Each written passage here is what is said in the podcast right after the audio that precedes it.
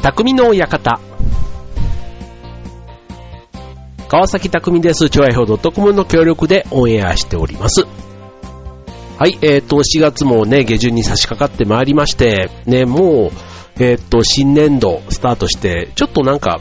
やや落ち着いたかなっていう、そんな時期かと思いますが、いかがお過ごしでしょうか。ね、新生活始まって、新社会人、あと新、なんだ、えっと、進学してね、大学だ、高校だ、中学だ、ね、それぞれの、ね、場面場面で、あと、学年がね、一つ上がっただけとかね、あと、移動があってとかっていうことでも、周りのね、人たちがガラッと変わると、それだけでも随分、あの、この4月っていう節目を大きくね、受け止めるというか、ね、インパクトの多い4月になってる人って多いんじゃないかなと思いますけども、まあ、それでもね、やっぱり2、3週間経つと、人間のこう、適応力というか、順応力というか、慣れって、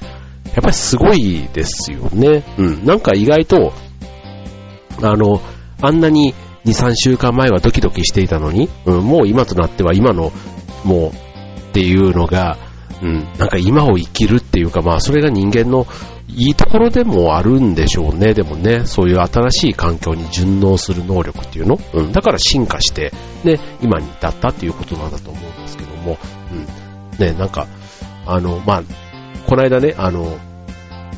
学校、あの、小学校の授業参観にたまたまちょっと平日にあったんですけども、時間があって行く機会があってですね、行った時に人間の進化なんていうのをね、授業でやってたんですね。あの、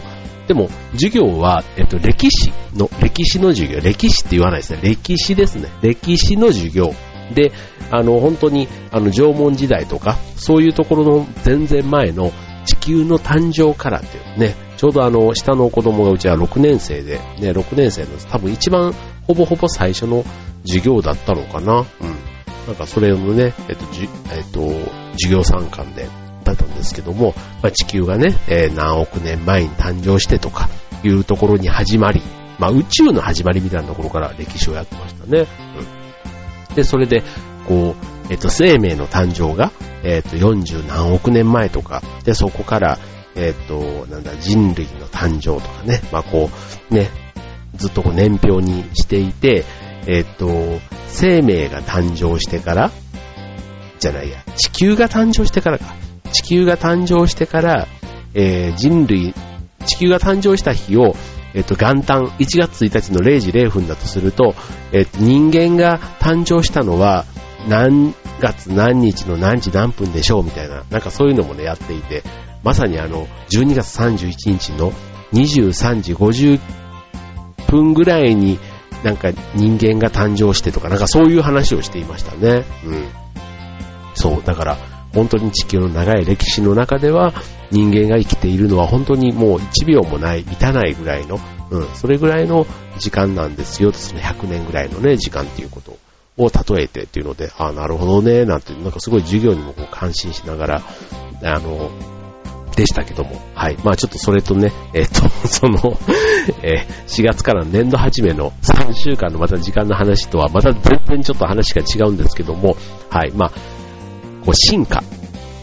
ね、えっ、と、まず、本当にあの、エンジンから、なんだ、えっ、と、アウストラロピテクスだっけ？とかね、ネアンデルタール人とか、なんかこう、あの、あとクロマニヨン人とか、こう、習ったじゃないですか、昔の人間の進化みたいなね。まあそういう進化のレベルから言えば適応力なんていうと本当にもうちっちゃな話ではあるんですけども、うん、本当にまあ、あの、馴染んだ一方で、いろいろまたね、この時期、これからまた5月っていうと5月病なんていうね、まあ、世間一般で言われるように、また新たな悩みも出てきてっていうことでね、まあ、しばらくは、もう1年ぐらいはなんだかんだ言ってね、こ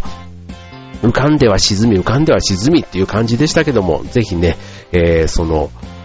局面をそれぞれ乗り切ってもらいたいなと思うわけで、はい。まあ、たまにね、久しぶりのこういう仲間とかね、あと後輩とかでも飲んだりするとね、そういうちょっと、まあ、愚痴ってほどじゃないんですけども、まあちょっとそんなね、悩みをポロッと打ち上げてくれる人がいたりして、うん。まあそれはね、全然あの、聞くのもそんなにあの、しょっちゅうね、毎日言われたらちょっと、聞く方もちょっと辛くなってくるとこあるかもしれないんですけど、あの、そうじゃなければね、まあ聞くのもなんか、そんなに苦じゃないので、うん。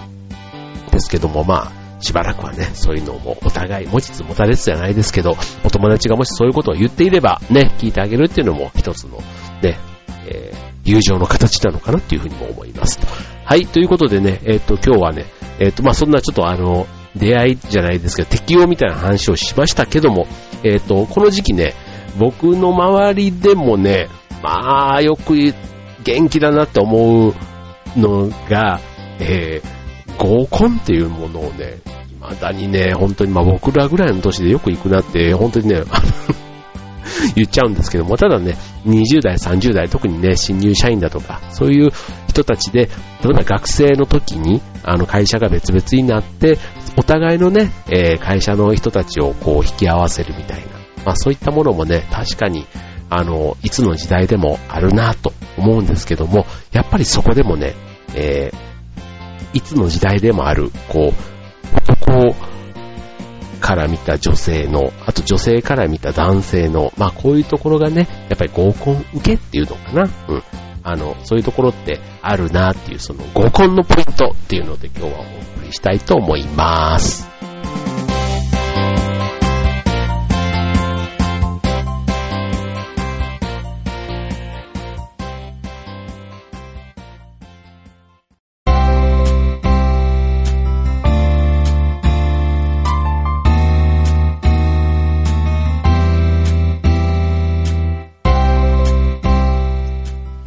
はい、えっ、ー、と、今日の匠の方、合コンのポイントということでね、まあちょっと合コンのポイントっていうとなんかこう、ね、いかにもこう、美男美女というかね、あの、イケメンとか、あと、まあ美人とかね、なんかそういう特別な人だけがこう、チヤホヤされて、いい気分になれる。まあそんな回のようなイメージも昔はありましたけども、まあさすがにね、えっ、ー、と、まあ40代も過ぎての合コンということで、ね、行っている友達たちもちらほらいないわけではありません。ある意味ね、僕はね、たくましいというか、あの、そこに対、そこへまだ希望を持っている、その我が友たちをね、ある意味応援したいなと思うんですけども、ね、もうそんなの今更さって言ってるよりは、果敢に挑んで、次会った時にその土産話というかね、一つでも聞かせてくれるそのね、友たちをね、あの、常に呆れつつもエールを送っているところはあります、正直。はい。まあ、ただね、あの、まあそのね、合コンも、その、20代からね、まあ学生の時からでもありますよ。やっぱ大学の時でもね、結構ありますし、社会人でもあると。まあ、それぞれね、えっ、ー、と、年齢ごとに、その相手に求めるものとかもやっぱ変わってくるじゃないですか。20代後半とかになってくると、結構ね、結婚とかそういうのも意識してっていうことで言えば、例えば、なんだろう、収入だったり、出身地だったり、あとは、ね、あとお互いの勤務というか仕事に対しての価値観だとか、あと転勤があるのかないのかとか、うん、結構なんかそういったこともね、あの、合コンと言いつつも結構リアルな現実も見ながらやっていたりするなんていうのもあれば、意外と35ぐらいになってくるとまたその辺からちょっとね、あの、抜け出して、またね、お互いの自分の時間趣味みたいなところで意外と気があったり、合わなかったね、なんかそういうことになって、じゃあ40代になるとどうなのって言うと、またね、意外と、あの、ピュアな恋愛というか、もう周りに結婚式とかそういったものもひとしきり、ちょっと落ち着いちゃう年代じゃないですか。そうするとね、意外となんか、あの、羽振りのいいことも、うん、やってる人もいますよね。うん。もう本当になんか、あの、クリスマスだとか、ああいうね、節目節目のイベントとかも、うん、あ、意外とそんな、なんか例えばドライブで一日どっかこうとか、まあ、まあいいんですけど、ドライブ、うん、なんかね、過ごし方がすごい、こう若いな、みたいな感じのね、うん、どうしてもね、ちょっと子連れでなかなか行けないようなところにこう気軽に行けちゃう、その、例えばホテルのね、こう、最上階のラウンジとかね、こう、さ、出してるわ、みたいなね、なんかそういったところにね、こう気軽に行けている、その、ちょっと、うん。しかもそれは20代の時にはやっぱりね、ちょっと収入面がついていかなくてなかなかいけなかったところも、なんかそういうところにもいろんなつてというか、コネがあって、こう出入りするようになると、だんだんそこでもね、顔見知りというか、あの、店とね、こう面識ができて、また次に行くと、ちょっとね、裏メニューとかが出たりとかみたいな、なんかそういった話も、ああ、なるほど、40代ならではの、なんかそういうデートの仕方なんだな、なんてちょっと思ったりしますけども、はい。えっと、まあ、ということでさっきのあの見た目の話だけじゃなくて、こう思わずね、こう心が惹かれる。うん。まあ初対面のね、そういう男女というか異性のね、言動について、えー、今日はちょっとね、えー、いきたいと思います。まずね、ちょっと男性から見た女性というところでいきますと、えっ、ー、と、まあ、まあこれはなんか、うん、まず一つ目、えっと、笑顔。うん。笑顔は大事ですよね、これね。あの、まあ、わざとらしい笑顔っていうのもね、なんなんですけども、まあ、愛想が笑、ね、悪い子よりは明るく笑ってくれる子。特にね、つまらない話でもよく笑ってくれると、あ、いい子だなっていうふうに思っちゃうっていうのはね、これはね、男性の、またね、差がというか、うん。ね、本心じゃないと思っててもなんか自分の味方になってくれているかもってね、思っちゃう。その錯覚して良い気分にさせてくれる。うん。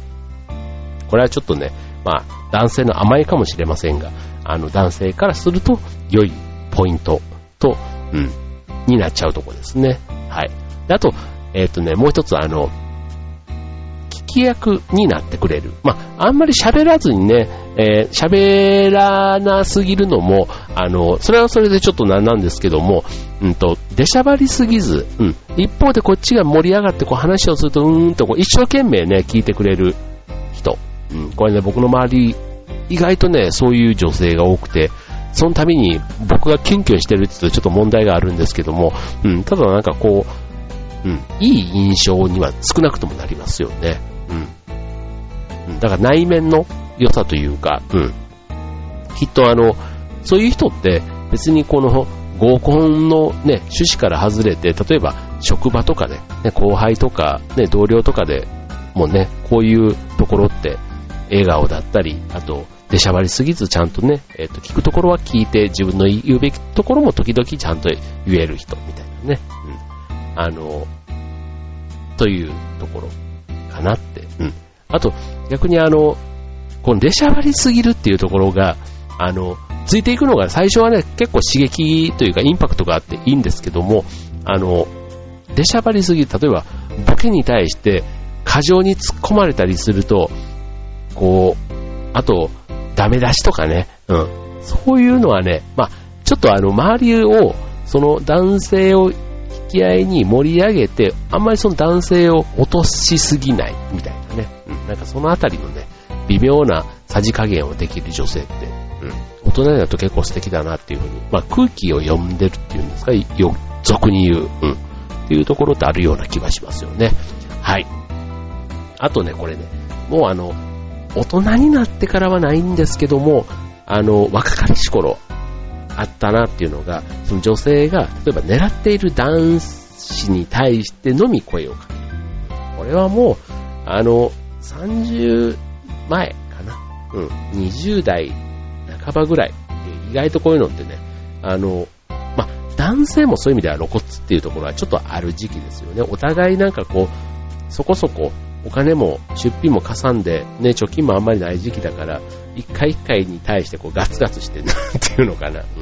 ただね、やっぱりね、あからさまに態度に出しちゃうっていうのは、その、本命も意外とそういうのって嫌というか、気遣いができない、自分勝手みたいな風にね、見えちゃうところがあって、というところで、逆にイメージダウンと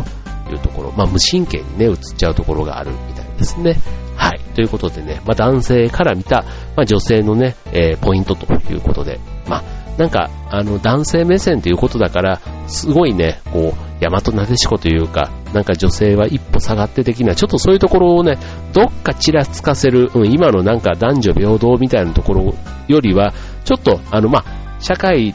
のね、こう、普段の付き合いの場ではない、いわゆるそのお付き合い、ね、男性女性、こう、夫婦みたいなね、なんかそういう関係の中では、なんかこう、女性をリードしたいっていう気持ちがどっかにあるから、まあこういったところがポイントになるんじゃないかなと思いますね。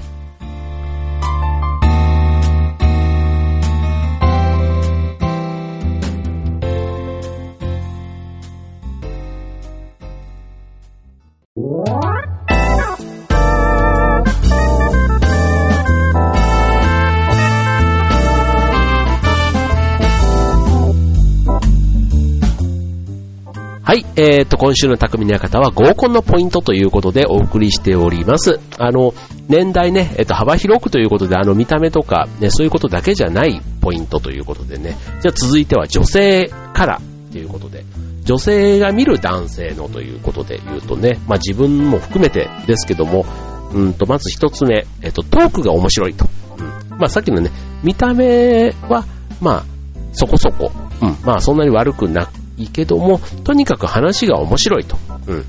こう、周囲をね、こう、落として笑いを取るタイプではなくって、こう、例えば自分ちのペットの話とか、うん、あとまあ自分の失敗談でもいいかもしれないですね。まあ、いわゆるその、ほんわかした笑いを、も、に持っていける人、うん。そういったところ、うん。なんかこう、いるじゃないですか。自分の、まあ、要は、逆にあの自慢話みたいになっちゃう人ね。うん、あいつはこうなんだけど、俺はこんなことができんだぜとか。うん。まあこれね、酒が入っちゃうとね、ついつい言っちゃうこの男の失敗の部分ではありますけども、うん。そのね、自慢話も、受けて面白ければいいと思うんですけども、まあ、なかなかね、そこがあの面白さの感覚、その女性が面白い、場場が和む、場が盛り上がる話題に、いかにね、こう空気を読めるかみたいな。またここはやっぱり空気感って大事ですよね。はい。ということで、まず一つ目、トークが面白い。ね。二つ目、えー、さりげなさ。うん。さりげなさ。うん。例えば、気配りっていうことで言えば、あの、こう、ワイワイ盛り上がってる時でも、周りのね、お酒とか料理のね、えー、が足りてなければ、さりげなくこう、注、注文とかをできる人。うん。こう、わざとらしくなくてスマートさみたいなね、そこでスマートさが出てるところに、あの、良さを感じると。うん。まあ、確かにね、うん。こう、なんていうの？あの、グラスが減って、お酒をね、注文すると、こうね、なんか女性の場合だと逆に私を酔わせてどうするつもり的な、なんかそういう風にね、勘ぐっちゃう人も中にはいるらしいですけども、まあそこでね、アルコールじゃないのにするみたいなところとかをさりげなくこう聞いてあげるとか、ね、あとはとりあえずちょっと誰が頼むかわかんないけど、ウーロン茶を1個キープしておいて、もしよかったらこれ余ってるけど飲むみたいな感じで、あの、あげるとか。うん。なんか僕これ結構使いますね。使いますねっていうか、あの、本当は自分が飲んでもいいかなと思いながら、で、ウーロン茶とかだから別にあの氷溶けてもいいじゃないですか。うん。だからね、なんかちょっと、あの、あと間違ってね、ピンポンとか呼んじゃった時とか、なんかそういう時とかにね、あの、追加頼んだりすることがあるんですけども、うん、まあそういうところも含めて気配りっていうことでね、見えたらポイントと。まあこの辺なんかはね、世代に合わせて大人の世代から、いわゆる若い世代から、うん、それぞれの気配りの仕方ってあると思うので、まあそういったところをね、女性は見ているということですね。はい。あともう一つ、これはね、ちょっとあのビビビと次に、あの、進展しそうなというか、1対1の場面でね、あの、やってくれたら嬉しいみたいな。例えば、あの、さり、さっきのさりげないというところとも近いんですけども、あの、例えば、こう強いお酒というかね、ちょっと濃いめのお酒を、ほらって、なんか飲んでないじゃんみたいな、ね、あの、体質的に飲めないとかではなくって、うん、ちょっとノリ的に、あの、飲みなよみたいな。で、周りもね、強い女子とかがいたりして、ちょっと飲まざるを得ない雰囲気になった時に、まあ、うまくそのあたりをフォローしてくれるみたいなところ。うん、だから、あの、男性の方も、その女性に気があるように見せるわけでもなく、うん、なんかその場をうまく取り繕いながら、うん、例えば違う話題をちょっと振って、あの、うん、その人がその、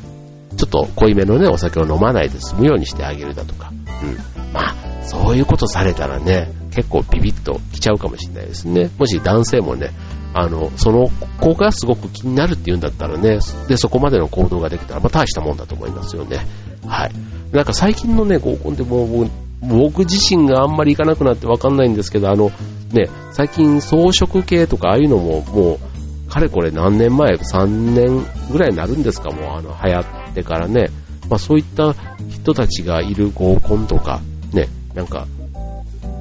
告白とかするのかしないのか、そういうこともちょっとあまりわかりませんけども、なんか、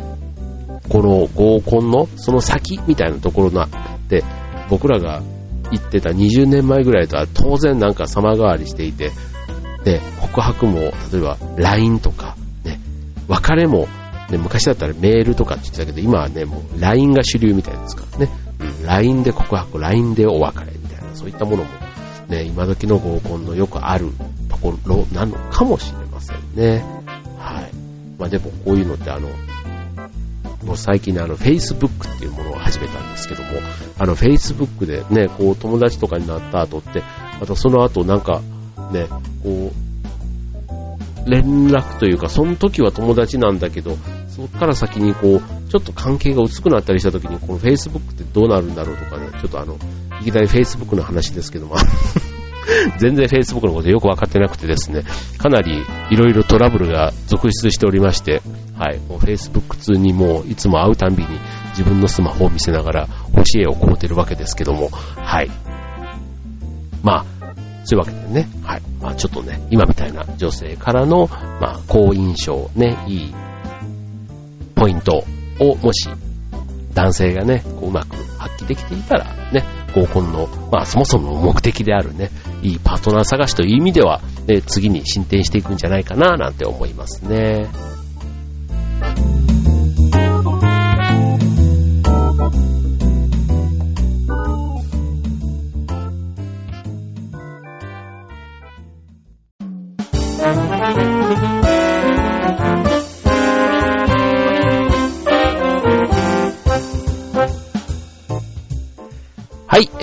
いうわけで、匠の館、えっ、ー、と、終わりが近づいてまいりました、ということでね、はい。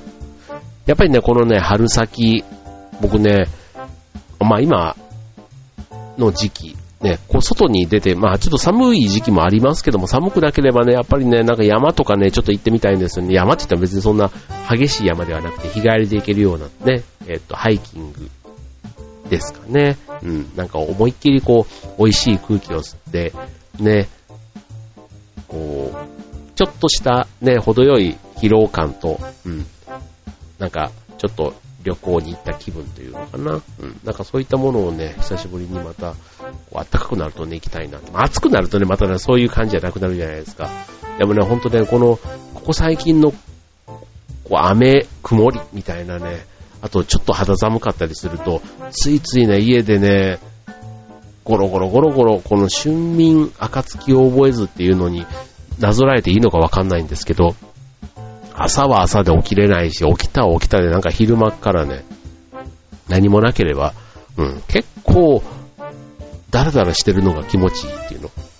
うん。やっぱりこの自然の暖かさじゃないですか。ね、冬だったら寒いから暖房だし、ね、夏だったら冷房入れる、そういうね、調整をしなくていい。自然の空気の中で、ちょっと肌寒ければね、ブランケットかなんかをちょっとね、足元にとかって言えば、結構あの、家の中でも快適に過ごせる。うん、だから、読書とかね、音楽とか聴いたりとかそういったことをすればいいんですけど、なんかこうね、気持ちよくなっていつもね、うとうとうとと寝寝ちゃうんですけども、はい。そんなこと皆さんないですかね？ね、特に仕事でもお昼食べた後とかね、ちょっと無性に眠くなったりするときに、本当はあの、昼休み、うん、15分ぐらいでも、ちょっと寝るとね、午後全然違いますからね、うん。やっぱりこの仮眠って大事だなと思いますし、うん。なんかこう人間のね、このサイクルの中でうまく仮眠なんかも取り入れながらね、こう春のこう憂鬱な気分になった時をね、うまく乗り切っていけたらなと思うんですけども、はい。まあ今日はね、えっと、合コンのポイントということで、ね、合コンは大体まあ仕事なり学校なりが終わったその後ということですから、まあね、時半以降もね、6時以降、ね、元気に過ごすためには日中もね、元気で、ね、昔だと5時から男なんていう言葉もありましたけどね、今はね、もう昼間から元気でならないとなんか夜までね、体力が持たない感じは僕はしていて、はい、一日そこそこなテンションで過ごしていることが多いですけども、はい、皆さんもまあ、テンションのね、えー、部分は人それぞれかもしれませんけども、基本的にはそこそこいいテンションで過ごしたいと思っている、えー、私でございます。ということで、えー、今週の匠のやり方ここまで。バイバーイ。